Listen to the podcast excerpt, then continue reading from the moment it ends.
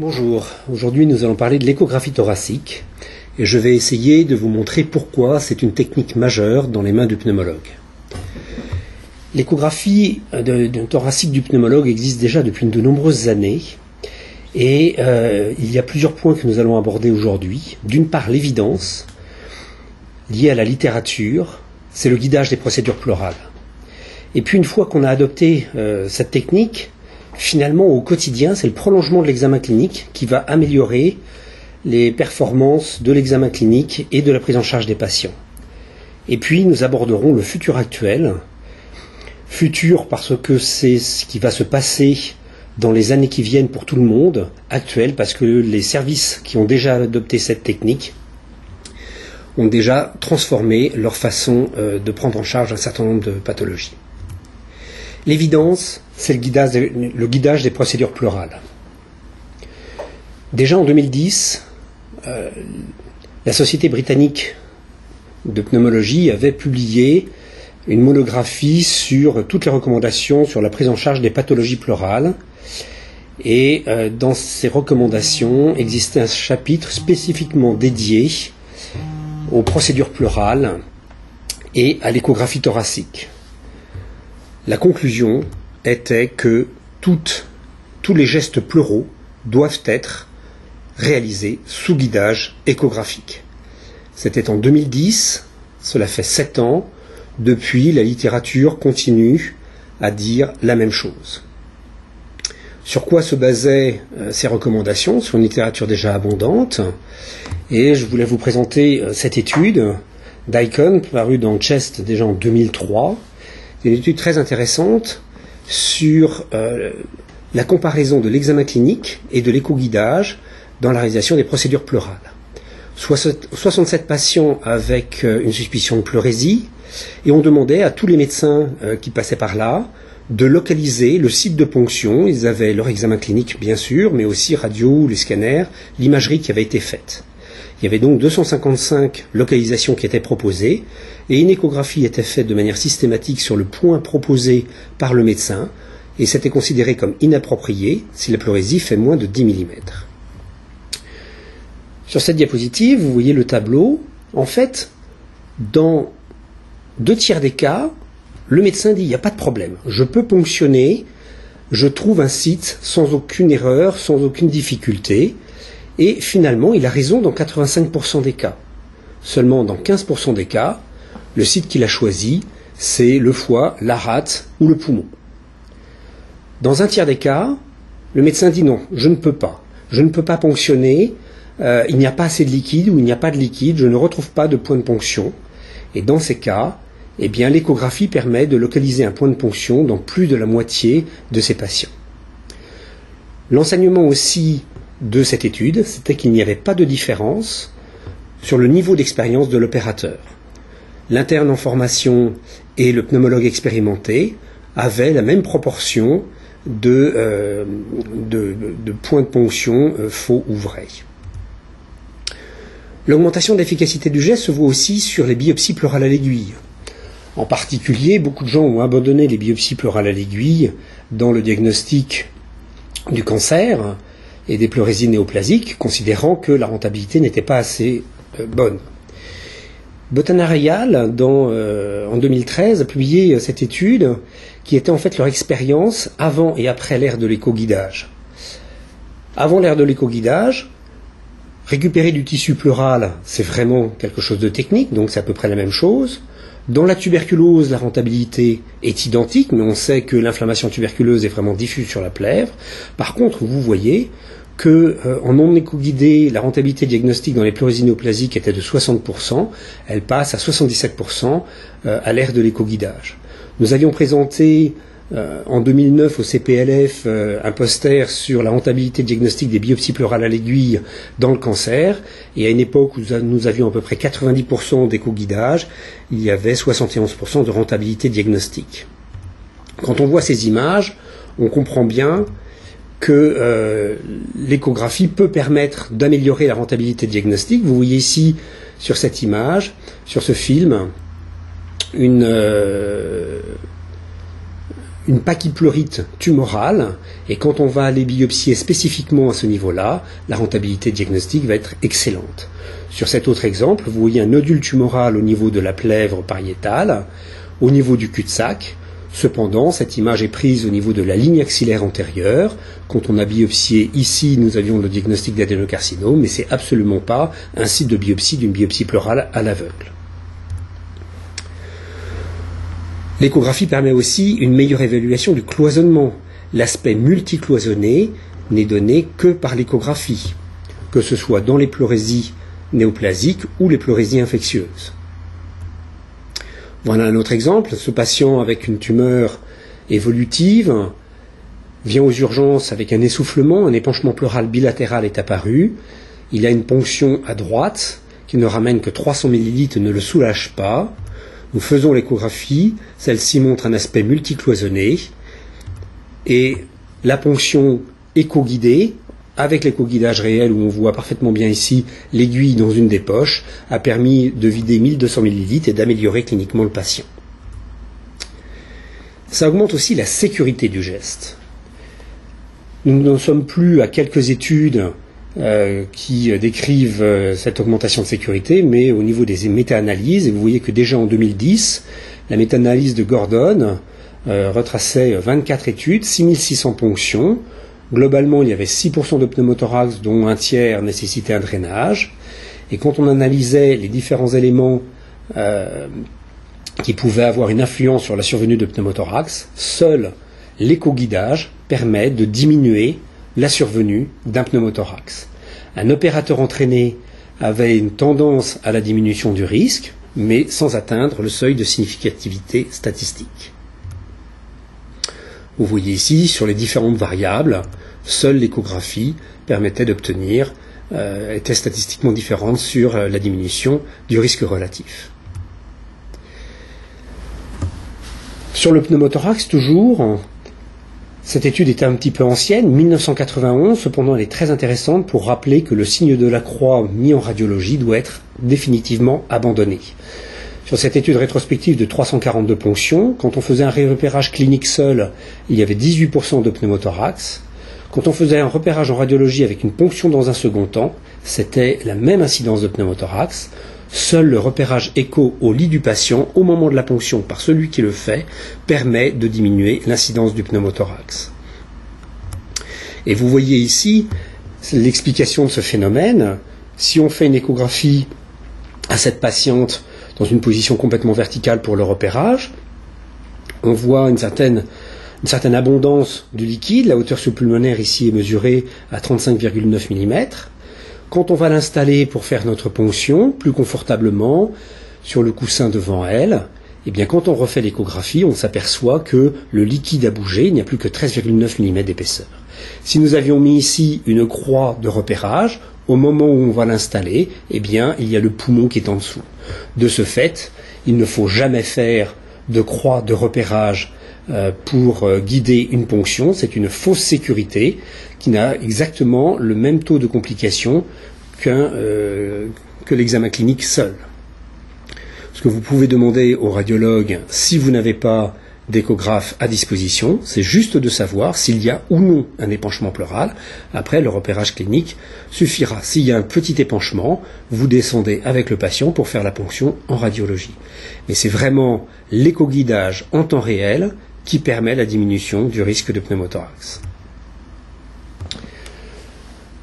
Une fois que l'on a vu que euh, l'échographie permettait d'améliorer la performance et la sécurité euh, lors de l'échoguidage des pleurésies, si on a un échographe à disposition et qu'on fait la visite quotidienne, on s'aperçoit que euh, l'échographie est le prolongement de l'examen clinique et améliore nos performances diagnostiques.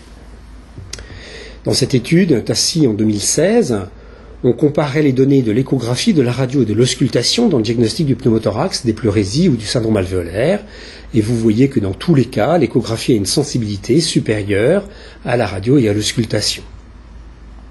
Ces données sont parfaitement concordantes avec celles qu'avait publiées déjà depuis longtemps Daniel Liechtenstein, euh, un des pionniers de l'échographie de réanimation, Et vous voyez, là aussi, en comparant euh, auscultation, radio et échographie, que dans tous les cas, que ce soit euh, la pleurésie, les syndromes alvéolaires ou les syndromes interstitiels, l'échographie a une sensibilité de détection, une spécificité bien meilleure que les autres examens.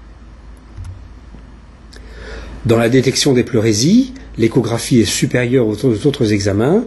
Cette jolie étude euh, publiée en 2014, c'était une évaluation préopératoire par les chirurgiens qui pratiquaient l'échographie sur 45 patients qui leur étaient adressés euh, avec un diagnostic de cancer du poumon.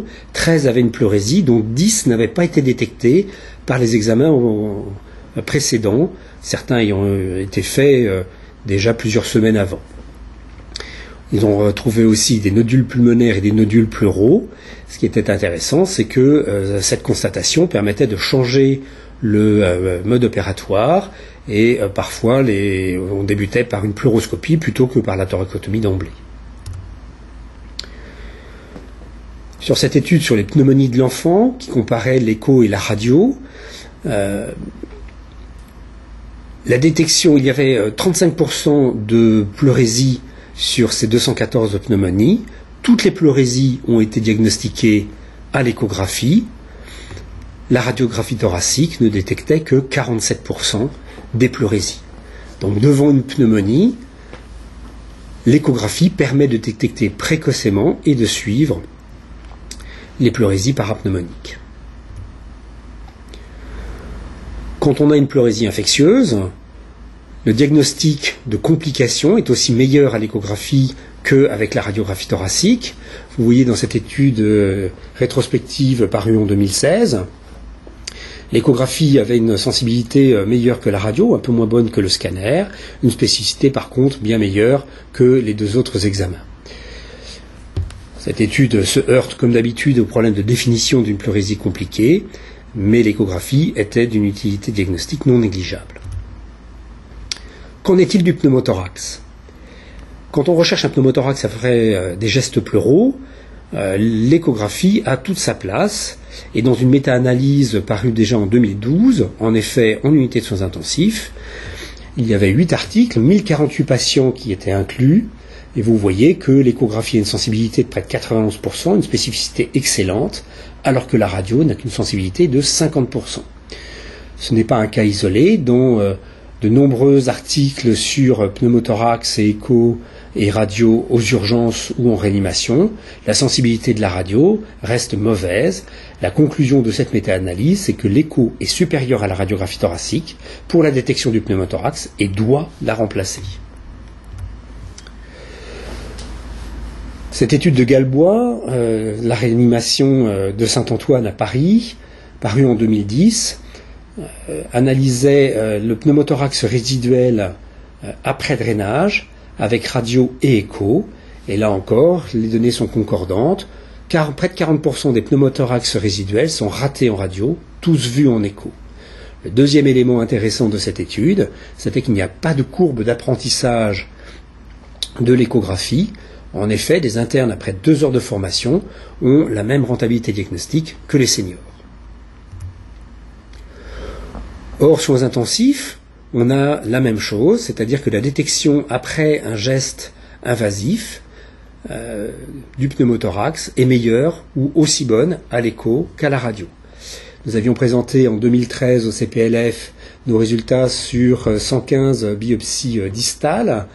Il y avait 4% de pneumothorax avec une sensibilité de l'écho de 100%, une spécificité de 100%.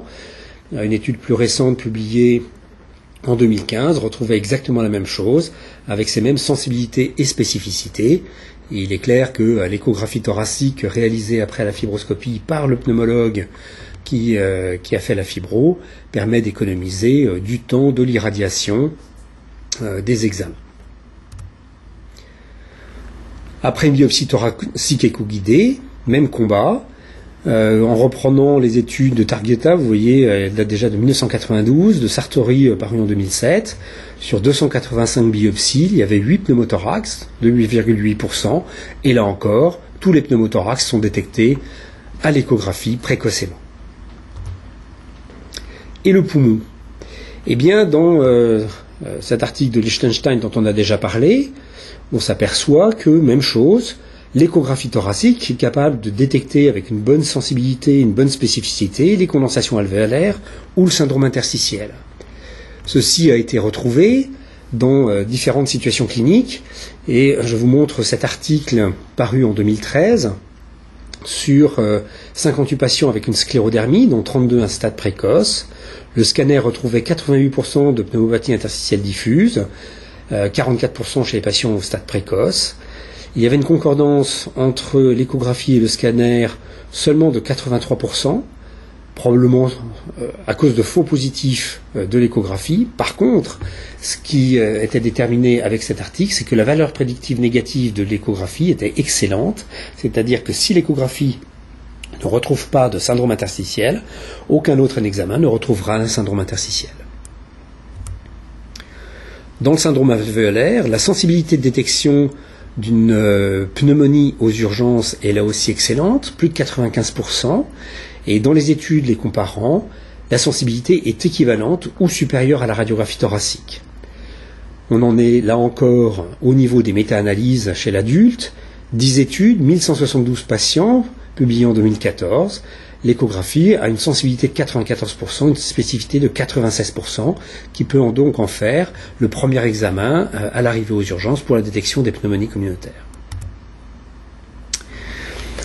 Et le diaphragme on est parfois étonné que euh, le pneumologue explore euh, la dyspnée toute la journée et ne regarde pas le muscle respiratoire principal alors que à l'échographie c'est si simple. On peut retrouver facilement une paralysie phrénique, on détecte très facilement le mouvement paradoxal lors du sniff test et le mode TM permet de le figer sur une image de manière beaucoup plus simple qu'un sniff test en scopie. D'autres études, en particulier en réanimation, ont corrélé euh, l'épaisseur du diaphragme et euh, la contraction diaphragmatique avec le sevrage de la ventilation. Euh, de même, on peut détecter des paralysies phréniques post-opératoires précocement grâce à l'échographie. Voici un exemple. Une patiente avec une pleurésie sur poumon trappé, elle vient pour une aggravation de la dyspnée. On s'aperçoit que le diaphragme ne marche pas très très bien. Quand on fait un mode TM, on s'aperçoit que le diaphragme est quasiment immobile, et lors du sniff test, on voit parfaitement bien le mouvement paradoxal, c'est-à-dire une ascension diaphragmatique à l'inspiration contre résistance, c'est-à-dire lors d'une dépression intrathoracique. Ceci signe la paralysie phrénique, et cette patiente qui n'avait pas modifié le volume de son épanchement avait en fait une progression tumorale médiastinale responsable de la paralysie phrénique. Le futur actuel. En fait, une fois que l'on a un échographe dans les mains, que l'on a compris que, outre le guidage des pleurésies, euh, l'amélioration de la sécurité, on peut euh, l'utiliser euh, tous les jours pour la détection du pneumothorax, pour la détection des pleurésies, eh bien, on va pouvoir l'utiliser pour d'autres choses et redéfinir nos modalités d'exploration. Le premier point, ce sont bien sûr les biopsies pulmonaires éco-guidées. Une lésion éco-visible est éco-ponctionnable. Les sensibilités sont excellentes dans les études sur la ponction cytologie jusqu'à 99%, sur les biopsies d'une lésion périphérique 84 à 95% de, sensibilité. Quand on fait une comparaison scanner et échographie pour des lésions comparables, c'est-à-dire des lésions périphériques à contact pleural, on s'aperçoit qu'on a la même rentabilité diagnostique, mais que le temps de réalisation du geste sous échographie est plus court, et surtout qu'il y a moins de complications dans cette étude, parue en 2013, il y avait 5,8% de pneumothorax sous euh, biopsie éco-guidée contre près de 15% sous biopsie scano-guidée. En fait, ceci s'explique facilement par la réalisation en temps réel de la biopsie éco-guidée. On est en guidage permanent, alors que comme vous le savez, pour le scanner, on rentre le patient dans le scanner, on le ressort pour faire la biopsie, on le re-rentre et ainsi de suite. Et la deuxième chose, c'est que l'on ne peut passer que au travers des images éco-visibles, c'est-à-dire au travers de, euh, du contact pariétal. On ne peut pas passer au travers du poumon. Nous avions présenté au CPLF 2016 les résultats euh, de euh, nos deux centres de Créteil et de Saint-Omer avec Philippe Richard. Nous avions 209 biopsies qui avaient été réalisées avec 80% de rentabilité diagnostique. Vous voyez que dans la grande majorité des cas, c'était euh, des biopsies pulmonaires, quelques biopsies médiastinales sur des masses qui dépassaient bien sûr le sternum, l'os empêchant le passage des ultrasons, la paroi la plèvre, des ganglions, et nous n'avions que deux complications graves définies par une intervention spécifique pour traiter la complication. Euh, il y a eu euh, des petits pneumothorax ne nécessitant pas de traitement spécifique et un seul pneumothorax ayant nécessité un drainage. Le deuxième point, c'est une meilleure évaluation de l'envahissement pariétal. Quand vous avez euh, une lésion périphérique, au scanner, c'est une imagerie fixe, on voit la lésion périphérique. S'il y a une extension franche dans la paroi, on va le voir facilement, mais si c'est une, extension qui est modérée, on peut euh, passer à côté au scanner. En échographie, le signe du glissement euh, persistant va éliminer un envahissement pariétal. Dans cette étude parue en 2008, les patients avaient un scanner, une échographie et la confrontation avec euh, la chirurgie. Et vous voyez que la sensibilité de l'échographie dans le diagnostic d'envahissement pariétal est bien meilleure qu'avec le scanner. Voici un exemple. Vous avez une lésion périphérique dans le poumon. Vous avez ici cette lésion qui s'étend dans la paroi en dépassant la ligne pleuropulmonaire. Donc il y a euh, un envahissement pariétal. Cet autre cas qui est assez intéressant, vous avez un patient avec une masse périphérique, avec une extension, à la côte, un envahissement pariétal. On peut le casser en T3 pariétal. Cependant, quand on le prend en charge pour lui faire la biopsie, on s'aperçoit que le nodule pulmonaire est sous la paroi et glisse par rapport à la lésion osseuse. On affirme donc qu'il n'y a pas d'envahissement pariétal, mais qu'il s'agit d'une euh, lésion T2M1, ce qui euh, change bien sûr la classification et l'attitude thérapeutique. Les adénopathies, en fait, l'échographie est euh, excellente pour la détection des adénopathies, en particulier susclaviculaires. Vous voyez dans cette étude de 2004 la palpation euh, sur 117 patients, dont 30 avaient des adénopathies susclaviculaires. La palpation détectait 33% des adénopathies, le scanner un peu plus de 80%, l'échographie la totalité. Et la biopsie éco-guidée euh, de ces adénopathies donnait un diagnostic dans tous les cas. De ce fait, les nouvelles démarches diagnostiques, par exemple dans le cancer, vous voyez que la place de l'échographie peut être vraiment à tous les stades. Bien sûr, la place prépondérante, c'est sur le diagnostic des pleurésies. On peut, avec certaines études, montrer et prédire finalement euh, l'origine néoplasique, en particulier quand on voit des nodules euh, diaphragmatiques. La sensibilité de l'écho allant de 60 à 80% selon les études. La ponction ou la biopsie euh, de ces pleurésies néoplasiques euh, sont plus performantes et avec moins de risques quand elles sont éco-guidées. Et euh, la biopsie à l'aiguille, on a une augmentation de la rentabilité diagnostique. Mais on peut partir aussi sur une aide au staging clinique, avec la détection précoce de la pleurésie, avec le diagnostic des adénopathies susclaviculaires, avec le diagnostic de l'envahissement pariétal ou de la paralysie phrénique.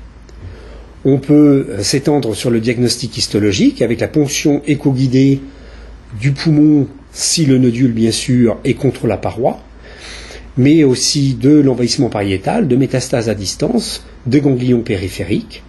Le suivi post-opératoire peut être aidé par l'échographie en détectant et en suivant les pneumothorax résiduels, en détectant précocement les pleurésies et leur évolution, en détectant des pleurésies phréniques. Et dans le traitement palliatif des pleurésies, L'échographie euh, est une aide à la pleuroscopie en déterminant le point d'entrée et le glissement qui permet d'améliorer la sécurité et euh, en améliorant la mise en place des drains tunnelisés à demeure. Pour les pleurésies infectieuses, on va se retrouver aussi avec une place prédominante de l'échographie devant une pneumonie L'échographie est bien meilleure que la radio pour diagnostiquer les pleurésies. Une fois diagnostiquées, elles peuvent être suivies quotidiennement. C'est le prolongement de l'examen clinique. On examine nos patients tous les jours, on fait une échographie tous les jours, ce qui permet de détecter précocement l'augmentation, voire la complication de la pleurésie, avec l'apparition de cloisonnement. Une fois que la pleurésie est là, on fait précocement le diagnostic de complications avec l'aspect multicloisonné. On peut retrouver dans le poumon euh, sous-jacent euh, un abcès. Les procédures pleurales sont réalisées en sécurité, en particulier le drainage thoracique, les ponctions. Et je vous rappelle euh, en particulier que le triangle de sécurité axillaire que l'on apprend est extrêmement dangereux dans les pleurésies infectieuses. Les pleurésies infectieuses ont tendance à rétracter les à faire remonter le diaphragme, et l'éco-guidage est fondamental pour pouvoir faire tous ces gestes en sécurité. De même que dans l'atteinte euh, et le multicloisonnement, il n'est pas rare de voir aux urgences une ponction blanche euh, qui va être corrigée avec l'accès aux multiples poches quand on est en éco-guidage. Et enfin, le suivi quotidien de la pleurésie grâce à l'écho va permettre de diminuer le nombre de radios ou de scanners nécessaires pour la prise en charge de ces patients. Sur ces économies de santé, une étude parue en 2014 avait comparé deux unités de soins intensifs, même sévérité des patients, même taille. L'une avait une attitude d'écho euh, première quotidienne, l'autre n'avait que l'écho pour le repérage des procédures. Et vous voyez le nombre de radiographies thoraciques et de scanners thoraciques effectués par ces jours de patients dans l'unité euh, non éco-première et dans l'unité éco-première, vous avez une diminution importante du nombre d'examens radiologiques complémentaires nécessaires euh, dans ces unités. Le problème de l'échographie thoracique, comme on l'a vu, c'est facile à prendre, mais il faut la prendre.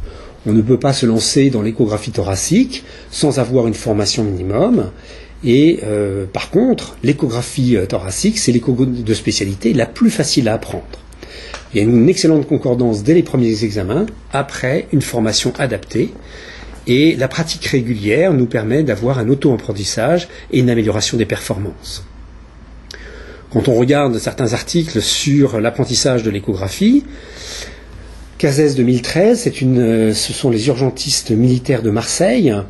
Ils ont fait une formation des étudiants aux urgences. Ils avaient 10 examens sur ce GSA à faire et après, ils faisaient leur compte-rendu d'échographie qui était comparé au compte-rendu de seniors experts. Pour la plèvre, il y avait 100% de reconnaissance dès la première échographie en situation pathologique, ce qui fait une excellente concordance. En réanimation, trois heures de formation théorique, une évaluation de la concordance entre l'apprenant et l'expert, et vous voyez que la concordance était bonne à excellente dans, cette, dans cet article. Enfin, je vous l'ai déjà cité, l'article de Galbois en 2010 sur le diagnostic de pneumothorax résiduel après drainage. Après deux heures de formation, les étudiants avaient euh, le même taux de détection des pneumothorax que les seniors aguerris. Quelle formation? Eh bien, vous le savez, euh, en France, nous avons euh, le GECO, le groupe d'échographie thoracique, qui a créé une formation spécifiquement dédiée aux, pneumologues. Il faut bien sûr avoir un échographe à disposition pour pouvoir poursuivre la pratique et pour pouvoir faire son auto-apprentissage. Il faut bien sûr avoir des documents pédagogiques à disposition pour pouvoir renforcer les connaissances. Nous avons donc bâti la formation du GECO de niveau 1, le niveau de base, qui est basé sur des recommandations internationales. Il y a une journée euh, de formation euh, partagée entre théorie et pratique. Par la suite, il y a six mois de pratique en auto-évaluation avec des entraînements sur une plateforme d'e-learning que vous pouvez d'ailleurs aller visiter sur le site formation.geco.fr. Il y a un certain nombre de documents sur l'échographie thoracique et, quelques pathologies qui sont en accès libre. Et euh, on valide le certificat par des cas cliniques en ligne, par la résolution de cas cliniques. Cette formation est validante pour le DCP et reconnue par la, par la SPLF. Nous avons voulu rendre cette euh, formation euh, accessible à tous et nous avons euh, créé des centres de formation partout en France. Maintenant, on peut se former dans toutes les régions de France sans aucun problème. Les ronds jaunes sont tous les centres qui existent et qui font les formations euh, actuellement. Les ronds bleus sont les centres de formation qui vont voir le jour euh, d'ici la fin euh, de l'année. En conclusion sur l'échographie thoracique du pneumologue, la première chose c'est que l'évidence est là.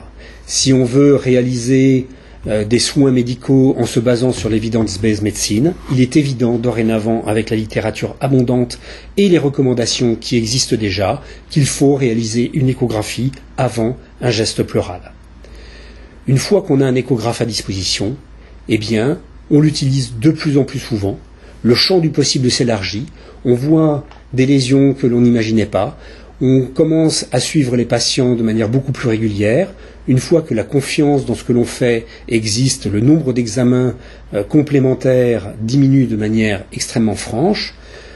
Réaliser des radiographies thoraciques successives dans le suivi des pneumothorax est euh, devenu d'un autre temps dans les centres qui utilisent l'échographie de manière quotidienne et de manière très claire, ce qui est répété régulièrement auprès de tous les gens que l'on forme dans nos centres, essayer l'échographe, c'est l'adopter définitivement.